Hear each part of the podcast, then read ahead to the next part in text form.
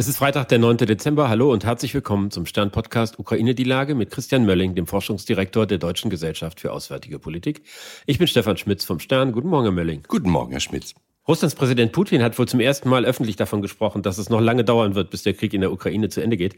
Und da kann man so ein bisschen stutzen und sich fragen, ob das jetzt ein Eingeständnis von Schwäche ist oder ist es am Ende gar im Interesse Russlands, dass der Konflikt weitergeht, bis die Solidarität des Westens mit den Ukrainern schwindet? Nee, ich glaube, man muss das in den Kontext stellen, dass die Amerikaner ja gerade ähm, gezeigt haben, dass sie bereit sind, ebenso ganz lange noch in diesen Krieg oder unendlich lange in diesen Krieg zu investieren. Die Amerikaner haben gerade gesagt, dass sie die Produktion von Munition ähm, verdoppeln und dann nochmal verdoppeln werden, also vervierfachen werden äh, bis 2025, um im Grunde genommen eine Art von industrieller Kriegsführung gegen Russland möglich zu machen. Das heißt also, die, dass die Frage, wer hat äh, die stärkere Industrie, eben keine Rolle mehr spielt. Und in dem Kontext würde ich das sehen, dass man im Grunde genommen hier zurück signalisiert, äh, so ein bisschen wie wer hat den, äh, wer hat den längsten, ähm, dass die, der Kreml jetzt sagt, ja, wir stellen uns auch auf einen ganz langen Krieg ein. Das ist auf uns gemünzt. Ne? Das ist auf uns gemünzt und auf die, ähm, auf den, auf die Hoffnung des Kreml, ähm, dass der eine oder die andere das doch wieder sorgenvoll stimmt und vielleicht nochmal wieder Briefe geschrieben werden zu Weihnachten bei uns in, in den deutschen Medien, dass wir doch jetzt vielleicht endlich verhandeln sollten. Genau, das ist der zweite Punkt. Das erste, was Sie sagen, also sozusagen die materiellen Voraussetzungen der Kriegführung, dass da Russland sagt, wir sind bereit auf eine lange Auseinandersetzung, für eine lange Auseinandersetzung, ist ja klar. Aber das zweite ist, dass es ja möglicherweise für ein autoritäres Regime einfacher ist, einen langen Konflikt durchzustehen, als für eine Demokratie, die sich immer wieder der Zustimmung ihrer Bürger vergewissern muss. Das könnte man meinen. Jetzt müsste man mal vergleichen, das habe ich vorher nicht gemacht, wie lange Russland in Afghanistan war und dann erfolglos abgezogen ist und wie lange ähm, der Westen mit den USA in Afghanistan gestanden hat äh, und dann erfolglos abgezogen ist. Also wir haben das gleiche Kriegsergebnis in der gleichen Region, aber zwei unterschiedliche Systeme. Ähm, das müsste man tatsächlich mal vergleichen, aber ich würde annehmen, dass diese, dass diese These, die sich ja mit nur ganz wenigen Fällen irgendwo untersuchen lässt, an dem Punkt nicht stimmt, weil wir haben es hier nicht mit Auslandseinsätzen zu tun, sondern wir haben es mit einer, wie soll man sagen, erweiterten Verteidigung Europas hier zu tun. Und ich glaube, dass das lange Zeit erstmal noch tragen wird. Was wir sehen, ähm, das ist zumindest typisch für Deutschland. Ich glaube auch noch nicht mal, dass es für die mittelosteuropäischen Staaten stimmen wird. Was wir sehen werden, ist, dass Krieg eine Normalität wird ähm, und dass es in den Alltag äh, integriert wird, dass es immer weniger eine, eine Rolle in den Nachrichten spielt. Ähm, und dass deswegen die Verantwortung für das Weiterführen dieses, ähm, dieses Krieges, weil die Unterstützung des Krieges tatsächlich im Parlament und in der Regierung getragen werden muss, also in professionelle Hände quasi gelegt werden muss. Also von daher verändert der Krieg die Gesellschaften schon aber er ist nicht unerträglich. Er ist tragbar für die, auch für demokratische Gesellschaften. Und die Veränderung bedeutet dann, dass der Krieg sozusagen zum Teil des normalen Lebens wird, aber auch, dass man weiterhin bereit ist, dafür einen Preis zu zahlen, weil das ist ja die Voraussetzung dafür, dass auch Regierungen und Parlamente sich so verhalten können. Ja, das ist so, genau. Beides, glaube ich, ist, ist komplett richtig. Man zahlt weiterhin einen Preis dafür. Ob der einsinkt, in die gesamtstaatliche Rechnung, das kann ich Ihnen nicht sagen. Das, ich glaube, da müssen wir mal abwarten, wenn, der, wenn das erste Jahr durch ist und man eine erste finanzielle Bilanz zieht und man das nach vorne wirft. Ich glaube nicht, dass, dass wir ähm, aus einem finanziellen Argument aussteigen werden. Natürlich wird es immer Leute geben, die versuchen, das sozusagen hinter vorgehaltener Hand nach vorne zu schieben und zu sagen, oh, das ist so ein teurer Krieg und so weiter und so fort. Aber wir werden ja auch eine Veränderung der Dynamik in Europa dann haben. Ja, wir haben jetzt zwei Staaten, die in die NATO eintreten werden weil das für sie ein historischer Kipppunkt gewesen ist. Also für die ist es eine Zeitenwende, nämlich für Finnland und für Schweden, die sagen, okay, verdammt, ähm, bislang war das theoretisches Gerede mit dem Risiko Russlands, jetzt ist es Realität. Dass die auf der einen Seite die NATO eintreten, dann auf der anderen Seite aber sagen, ja, die Unterstützung für die Ukraine, das lassen wir mal bleiben, äh, das wäre nicht nur inkonsistent, sondern äh, dann könnten sie es gleich bleiben lassen, einzutreten. Hier gibt es ja eine um uns drum herum gewachsene nicht nur Sorge, sondern wirklich Angst, vor Russland und dementsprechend auch die Perspektive, dass das, was die Ukraine gerade macht, uns direkt hilft, weil jeder Panzer, den die Ukrainer zerschießen, nachher ein Panzer ist, mit dem wir nicht mehr planen müssen oder der uns angreifen kann. Russland hat ja sehr deutlich gemacht, dass sie die Angriffe auf die zivile Infrastruktur in der Ukraine fortsetzen werden. Und dahinter steht ja so ein bisschen äh, die Überlegung, wir machen dieses Land unbewohnbar. Es ist irgendwie eine schreckliche Vorstellung. Aber könnte das Kalkül sein, dass man sagt, wenn wir euch schon nicht unterwerfen können, dann machen wir euch das Leben zur Hölle? Und das ist auch ein Signal an andere Völker der ehemaligen Sowjetunion? Ja, das kann so sein. Ähm, ich glaube, es ist auch, auch da, also wieder genau ein Signal nach, äh, nach Westen, dass man hier durchhaltebereit ist und dass man bereit ist, diese, diese, äh, diesen unmenschlichen Krieg einfach weiterzuführen. Um, um ja, Stärke würde ich gar nicht sagen, um Entschlossenheit zu demonstrieren.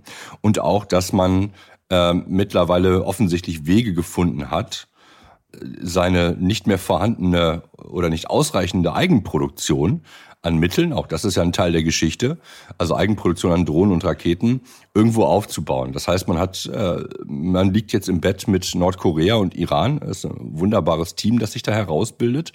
Äh, welche Rolle China zurzeit bei, bei der Lieferung von Rohstoffen spielt, wissen wir nicht.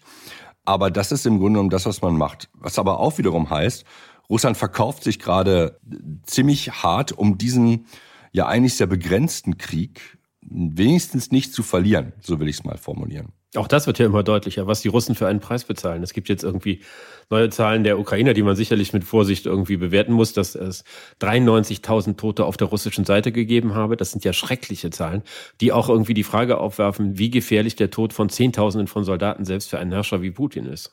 Ja, wahrscheinlich ist der ähm, ist der erträglich. Also wahrscheinlich kann kann er damit, ähm, wie soll man sagen, kann er damit äh, umgehen, ähm, solange es keine keinen Kristallisationspunkt gibt. Also ähm, ich bin ja kein, ich bin kein Russland-Experte. Ich hatte das große Glück, mit einigen Kollegen, aber auch mit einigen Leuten aus der Region zu sprechen.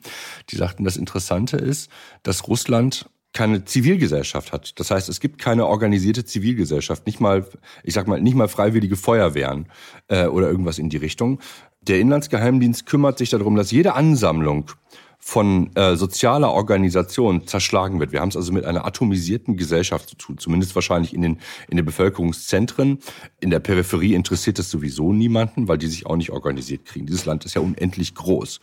Und von daher sind diese Toten so lange erträglich, wie es eben keinen, äh, keine Aufstände gibt, solange man auch den Krieg von der Realität in den Haupt, in den Städten, in den großen Städten weiterhin weghalten kann. Denn das ist ja der, der Deal von Putin. Der Deal ist, ich mache meine Politik, liebe Gesellschaft, und ihr, ihr feiert eure Partys oder euer halbwegs erträgliches Leben und wir haben nichts miteinander zu tun.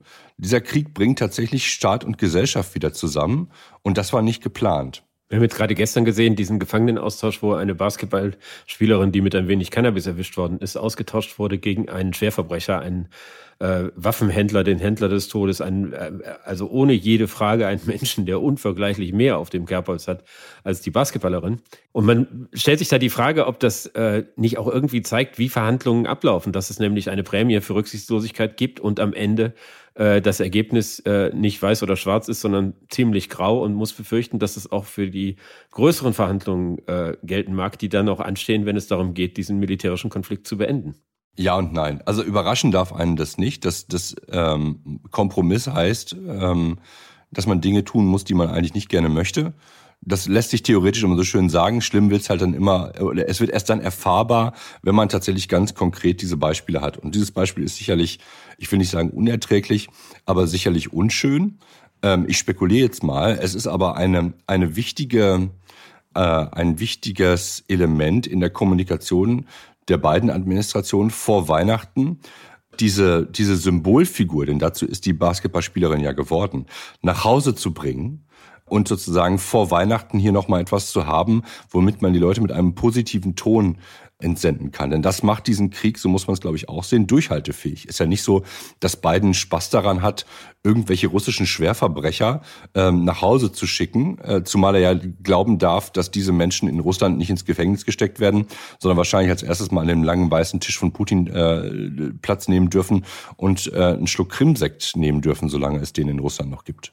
Wir haben am Dienstag lange darüber gesprochen, dass die äh, Ukrainer es geschafft haben, äh, Flugplätze der russischen Luftwaffe anzugreifen, die tief im Landesinnern liegen. Und was das denn, was das verändert und wie legitim diese Angriffe sind, das hat eine ziemliche Welle ausgelöst. Wie bewerten Sie das mit einigen Tagen Abstand? Was hat dieser Einsatz verändert?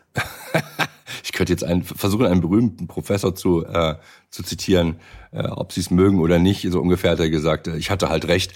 Ähm, nee, nein, es hat sich nichts daran geändert. Ähm, in der Tat. Also ich glaube, die, die Perspektive ist weiterhin richtig. Ich verstehe auch diejenigen, ähm, die Sorgen haben vor diesem Thema Eskalation. Aber ich glaube, das, auch das hatten wir schon angeschnitten.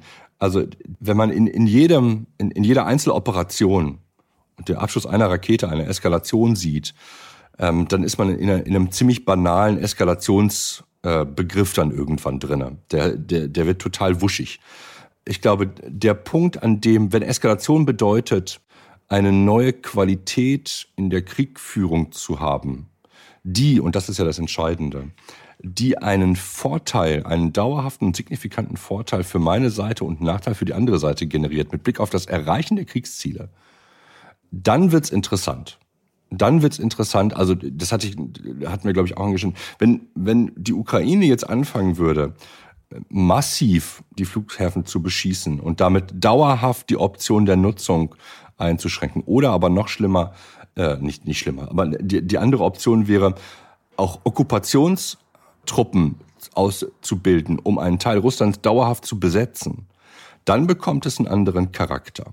Das, äh, das würde ich auch sagen. Und da muss man sich überlegen, aber ich glaube, das ist auch den, ähm, das ist auch klar signalisiert worden, dass es hier nicht darum geht, äh, bei der westlichen Unterstützung Teile Russlands einzunehmen. Akzeptabel mag das für, für den Bereich sein, wo es um sag mal, logistische Hubs geht oder irgendwas anderes geht und das nicht von Dauer sein wird. Aber äh, der Westen wird sicherlich nicht unterstützen, dass die Ukraine jetzt auf Moskau marschiert. Aber das ist, glaube ich, auch nicht. Ich glaube, ähm, das steht auch nicht zur Debatte. Ne? Genau. Naja, aber die, ich, ich glaube, meine, die Reaktion auf unsere Diskussion am Dienstag hat ja gezeigt, dass, ähm, dass offensichtlich es immer wieder eine eine Maßlosigkeit auch in der Sorge und Angst gibt, die da ist. Ne? Also wir erinnern uns äh, zurück an die Diskussion ich weiß gar nicht, wann, nicht ganz am Anfang, ja doch auch schon ganz am Anfang, die Sorge vor dem Atomkrieg, wo viele Kolleginnen und Kollegen, Experten und Expertinnen gesagt haben, na ja, das macht er halt immer so, ja, dieses Blöffen, das nukleare Blöffen gehört halt mit dazu, müssen wir ein bisschen cool sein. Und bis in die Bundesregierung rein, es hieß, aber der hat eine Atombombe, er hat damit gedroht. Und dann, ja, und dann? Was passiert denn dann? Also das ist, ich kann das verstehen, weil wir halt, ähm, und das ist wahrscheinlich der einzige halbe Punkt, wo ich, wo ich Wolfgang Schmidt aus dem Kanzleramt zustimme. Da sind wir in gewisser Weise noch Teenager. Äh, oder aber einige sind bei einigen ist es noch schlimmer, sie sind fast noch neugeboren in der Sicherheitspolitik. Das ist schwer erträglich teilweise. Und äh, man hat auch so wenig Beispiele, mit denen man das äh, belegen kann, ähm, auf die man sich zurückziehen kann so dass wir doch am liebsten. Andererseits glaube ich, dass das reale Ängste sind und dass diese Ängste, wie begründet sie sein mögen oder nicht, natürlich einen Einfluss auf Politik haben. Ja. Und auf das, was, was in diesem Land möglich ist. Und dass, wenn sich jetzt Olaf Scholz hinstellt und sagt, die Gefahr eines Atomkrieges ist geringer geworden, nicht zuletzt dadurch, dass auch China mittlerweile sagt, äh, damit droht man nicht. Das ist ein, eine rote Linie zieht und so sagt, damit wird nicht gedroht und damit wird nicht gespielt und wir reden gar nicht drüber, dass das schon eine Funktion hat und dass es auch äh, Optionen in diesem Krieg verändert. Äh, das glaube ich auch. Nein, äh, absolut. Ängste bestimmen Menschen. Ähm, also das Problem ist bloß, man kann diese Ängste, die kriegt man nicht weg. Man kann sie aber durch das Verbalisieren und durch das drüber nachdenken, kann man sie greifbar machen und kontrollierbar machen und verstehen, dass ich, dass ich bestimmte Ängste habe. Dann kann ich mit ihnen umgehen.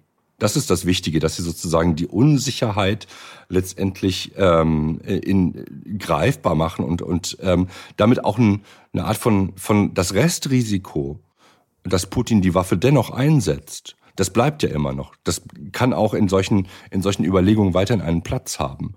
Weder entspricht es der, der Realität, so wie wir sie bis jetzt sehen, noch ist es äußerst hilfreich, ähm, wenn ähm, wenn sozusagen fast nur Angst oder Angst ein sehr großer und bestimmender Faktor ist, weil es einen ja nicht nach vorne denken lässt. Die Frage ist, okay, wie, wie, wie löse ich denn diesen Konflikt ähm, in den Kompromissen zwischen all meinen Zielen und den Zielen meines Gegners ähm, und der Tatsache, dass ich weiß, dass der mir Angst machen will? Herr Mölling, ich danke Ihnen. Ich danke Ihnen, Herr Schmitz. Das war Ukraine die Lage. Die nächste Folge finden Sie, wenn Sie mögen, am Dienstag bei stern.de, RTL Plus Musik und überall, wo es Podcasts gibt.